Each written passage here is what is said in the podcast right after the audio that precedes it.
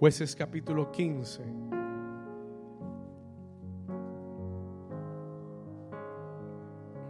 Versículo 13. Y ellos le respondieron diciendo, no solamente te prenderemos y te entregaremos en sus manos, mas no te mataremos. Entonces le ataron con dos cuerdas nuevas y le hicieron venir a la peña, de la peña. Y así que vino hasta Leí, está hablando acerca de Sansón. Dice, los filisteos salieron gritando a su encuentro, pero el Espíritu de Jehová, diga conmigo el Espíritu de Jehová, diga conmigo el Espíritu de Jehová, vino sobre él y las cuerdas que estaban en sus brazos se volvieron como lino quemado con fuego y las ataduras se cayeron de sus manos. Alguien dice amén. Escucha esto. Y hallando una quijada de asno fresca aún, escuche, Sansón hallando una quijada de asno fresca aún, extendió la mano y la tomó y mató con ella a mil hombres Eso es lo que la unción hace en tu vida.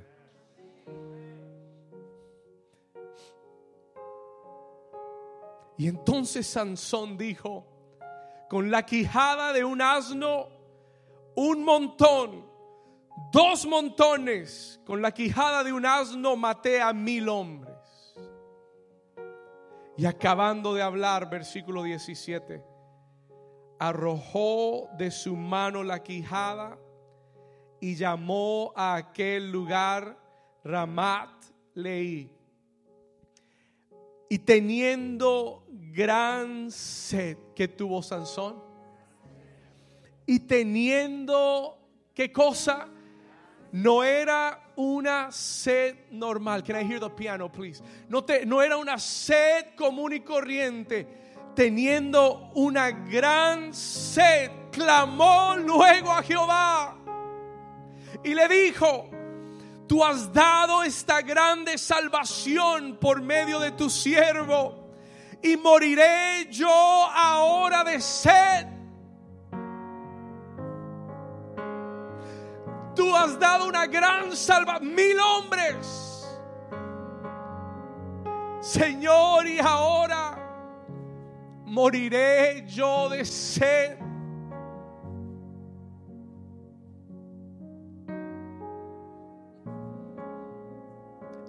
Versículo 19. Y entonces abrió Dios la cuenca que hay en Leí y salió de allí agua y bebió Sansón y recobró su espíritu y se reanimó. Y por esto llamó el nombre de aquel lugar en Jacoré Diga conmigo, en Jacoré. Dígalo de nuevo, diga en Jacoré. Ahora dígalo como si usted tuviera sed de Dios. Diga en Jacoré. Escuche esto. El cual está en Leí hasta hoy. Versículo 20. Y juzgó a Israel en los días de los filisteos 20 años. La palabra en Jacoré significa el manantial del que clama.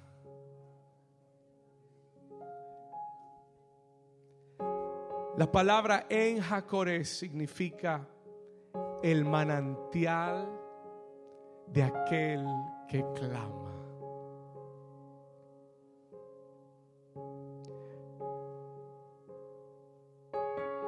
Voy a pedirle que tome su lugar por un momento y escuche esta palabra del Señor.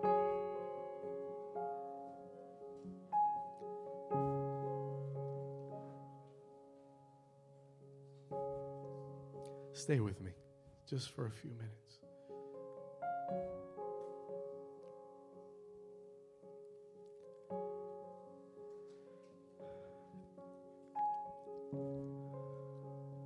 Diga conmigo el manantial del que clama. Dígalo una vez más, diga el manantial del que clama.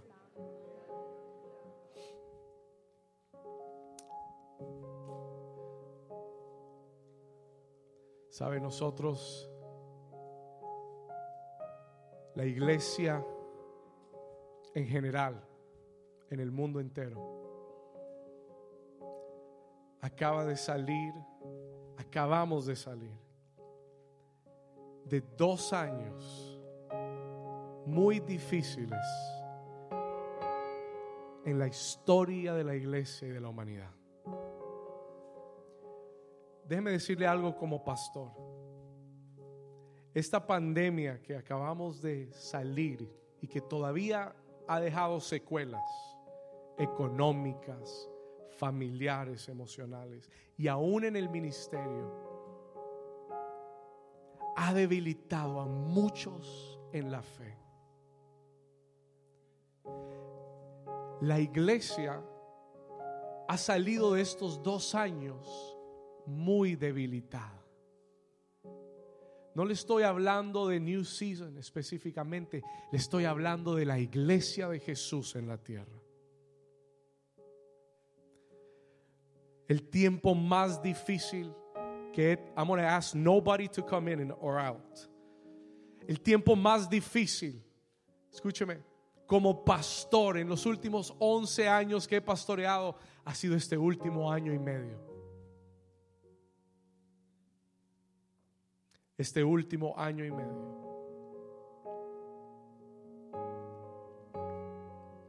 Hemos visto gente fiel, líderes de la iglesia, que se han ido y se han apartado. Hemos visto los más fuertes desfallecer. Y le voy a decir algo personal. Le voy a abrir mi corazón. Estos últimos seis meses para mí este año han sido posiblemente los meses más difíciles de pastorear que he tenido.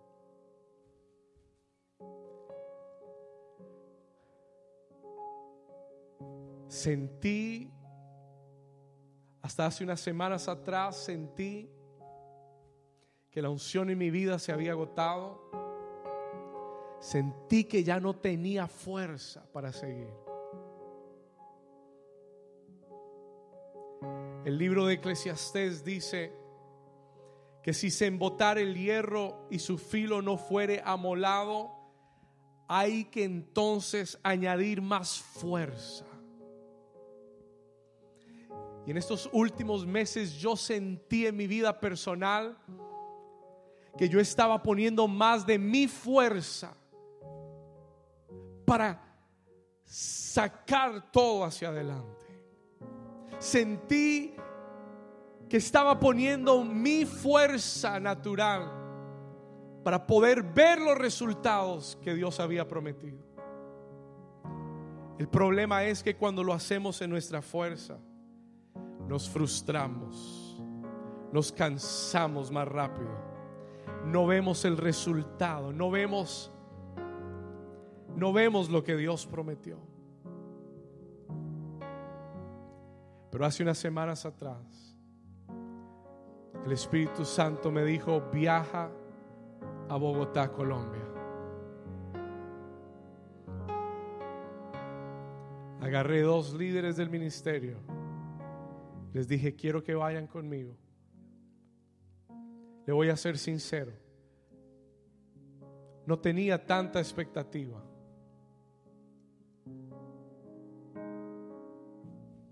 Pero fui en obediencia al Señor.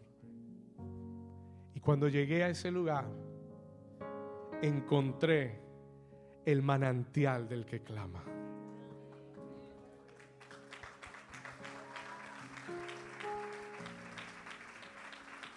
Cuando llegué a Bogotá, Colombia, encontré esto. Encontré a Enjacoré. Encontré esta historia de Sansón que había estado en una guerra no porque él quería, no era su guerra. Escúcheme. No era su batalla, Él estaba en esa guerra porque Dios lo había impulsado a esa guerra. Él peleó contra los filisteos porque eran los enemigos de Jehová. ¿Alguien me está entendiendo? Pero la Biblia dice, en este pasaje que leímos, dice que la esposa de Sansón, los filisteos le habían quitado a Sansón su esposa, lo habían engañado, él se sentía defraudado, mentido, y dice que en su ira él tomó 300 zorras y ató sus colas y en medio de sus colas puso una antorcha de fuego y las envió a los campos de los filisteos. Y la Biblia dice que aquellas zorras con esas antorchas quemaron todo, todas las cosechas de los filisteos. Y se enfurecieron contra Sansón. Hasta el punto en el que él tuvo que ir a una cueva a esconder para guardar su vida. Los mismos israelitas llegaron a la cueva y lo ataron a Sansón. Con cuerdas frescas y ataduras frescas lo ataron para entregarlo a los filisteos.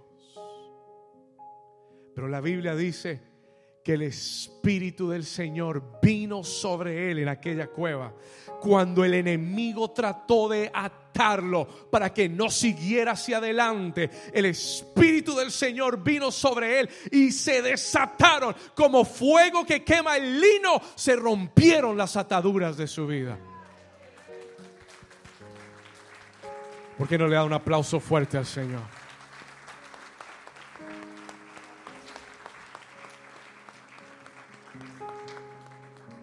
Y dice que Sansón encontró la quijada fresca de un asno y la tomó en sus manos y cuando comenzaron a llegar los filisteos a aquella cueva, él comenzó a luchar y a batallar y a pelear. Y uno por uno comenzó a matar a cada filisteo. Y Sansón dice, un montón, dos montones, mil filisteos.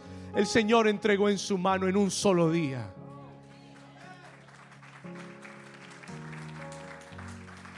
Diga conmigo la unción del Espíritu Santo.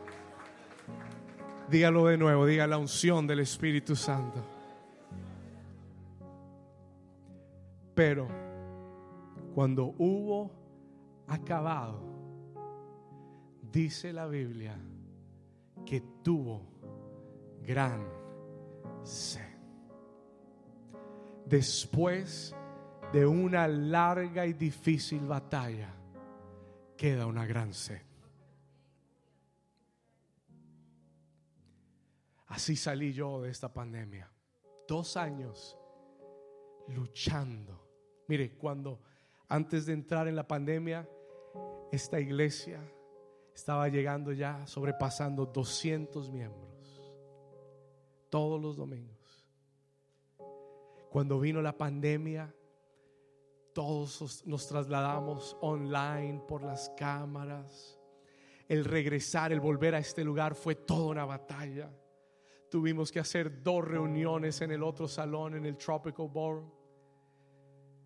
Dos reuniones peleando y cuando regresamos nos cerraron y nos dijeron, no pueden sentar a todo el mundo. Solo 100 personas por reunión y dije, Señor, ¿qué vamos a hacer? Dos reuniones. Luchando. No me tomé un solo domingo libre.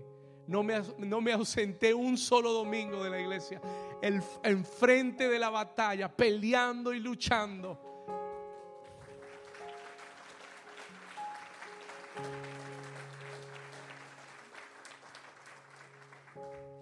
Pero me sentí como Sansón,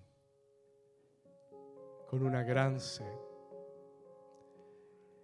Y Sansón le dice al Señor, Señor, tú me has dado una gran victoria. Señor, tú me has traído hasta este momento. ¿Cómo me vas a dejar morir de sed aquí. Señor, pasamos esta pandemia. Peleamos, batallamos y aquí estamos parados, pero ahora tengo sed. Señor, si tú no sacias mi sed, vendrán estos filisteos incircuncisos y me van a matar. Y la Biblia dice que en ese lugar Él clamó a Dios. Él clamó a Dios. Y el Señor oyó su clamor.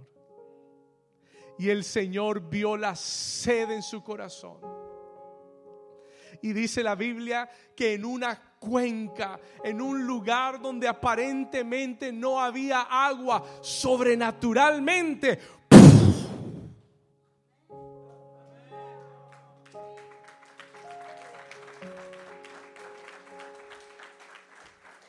sobrenaturalmente comenzó a brotar una fuente de agua.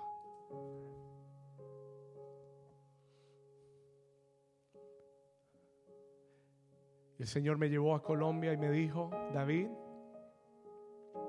esa fuente que he abierto para ti en este lugar es la fuente que voy a abrir para mi iglesia de New Season y es la fuente que voy a abrir para mi iglesia en el sur de la Florida y es la fuente que voy a abrir para los Estados Unidos de América.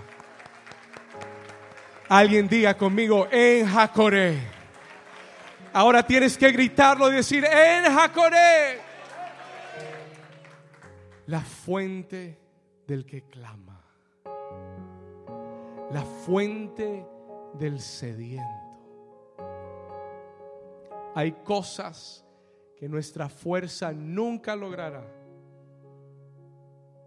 hay, cosas que nuestra fuerza nunca veremos. Que solo la unción del Espíritu Santo puede hacer en nuestra vida. La Biblia habla de otro hombre que enfrentó a los filisteos llamado Saúl. La Biblia dice que Dios llamó a Saúl, lo escogió, lo ungió. ¿Y sabe lo que hizo Saúl? Se rodeó de los mejores soldados. Escogió a los hombres valientes de guerra para que lucharan en su ejército contra los filisteos. Y eso se llama la fuerza humana. Lo que Saúl no cuidó fue la unción de Dios en su vida. La despreció desobedeció a Dios, no se arrepintió, quería quedar bien con la gente, pero no le importaba estar bien con Dios. Y el Señor lo desechó y le dijo, Saúl, no puedo contigo. Hoy te has quitado el trono de Israel.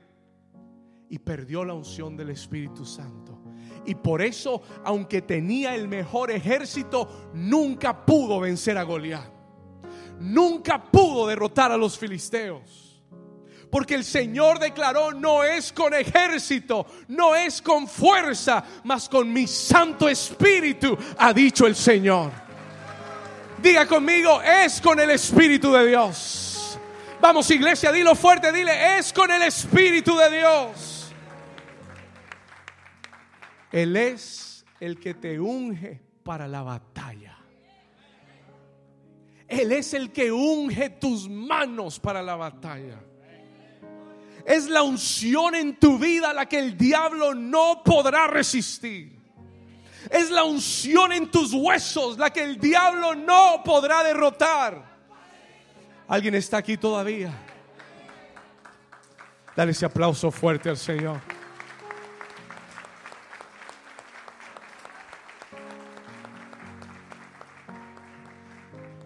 Saúl no lo entendió. Y Saúl murió en sus fuerzas peleando una batalla que no era de él. Muerto sobre su propia espada a manos de los amalecitas y de los filisteos. Mas la Biblia habla de otro hombre llamado David, La Biblia dice que este David era un adorador. David no tuvo una vida fácil, escúchalo. David no nació en una situación ideal. La Biblia dice que fue perseguido, fue abandonado, estuvo en el desierto, estuvo en las cuevas.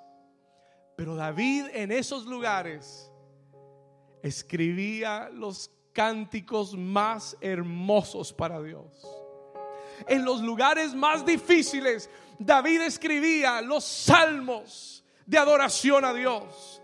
David era un hombre que había descubierto los manantiales de Jacoré. David era un hombre de la unción. He was a man of the anointing. Por eso teniendo solo 16 años mató a un gigante llamado Goliat. No porque tenía experiencia, porque tenía la unción del Espíritu Santo.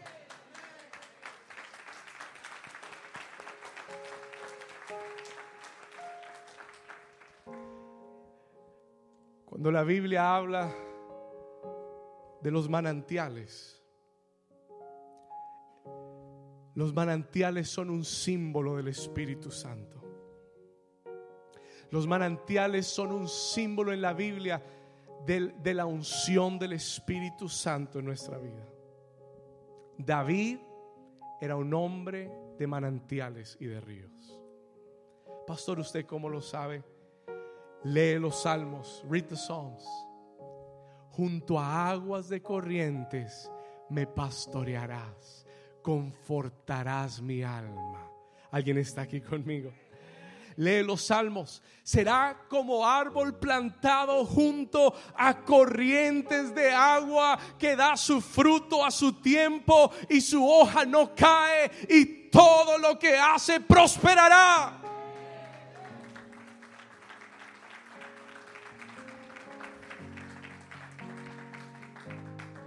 David escribe en los salmos y dice, el río de Dios alegra la ciudad de Dios. Escúchelo. ¿Por qué? Porque David era un hombre de ríos. Porque él sabía encontrar el manantial del que clama porque él sabía refrescar su alma. Y aunque Saúl lo persiguió, él permaneció firme. Y aunque su hijo lo traicionó, él permaneció firme. Y aunque él pecó, él se arrepintió y le dijo, Señor, yo dejo el trono, pero que tu espíritu nunca se aparte de mi vida. Hay alguien sediento que le dé un aplauso al Señor. Habrá alguien que quiere ese manantial hoy, que le dé un aplauso al Señor y que clame conmigo en Jacoré. Vamos, clámalo, di en Jacoré.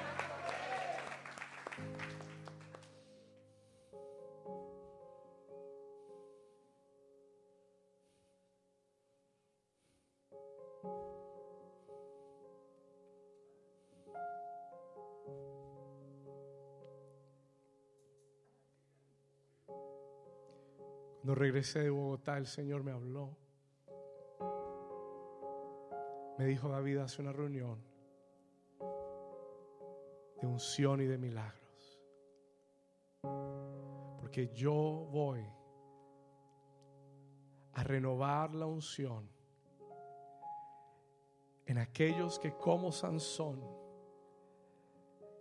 habían peleado una larga batalla y se habían quedado sedientos. Hay muchos aquí que han clamado desde su lugar secreto y que le han clamado al Señor diciendo, Señor, ya no puedo más. Señor, me has traído hasta aquí, pero ya no tengo fuerza. Yo sé que has sido bueno y me has dado muchas victorias. Pero ya no tengo fuerza, Señor. Estoy sediento. Iglesia, cierra tus ojos. El Espíritu del Señor está en ese lugar.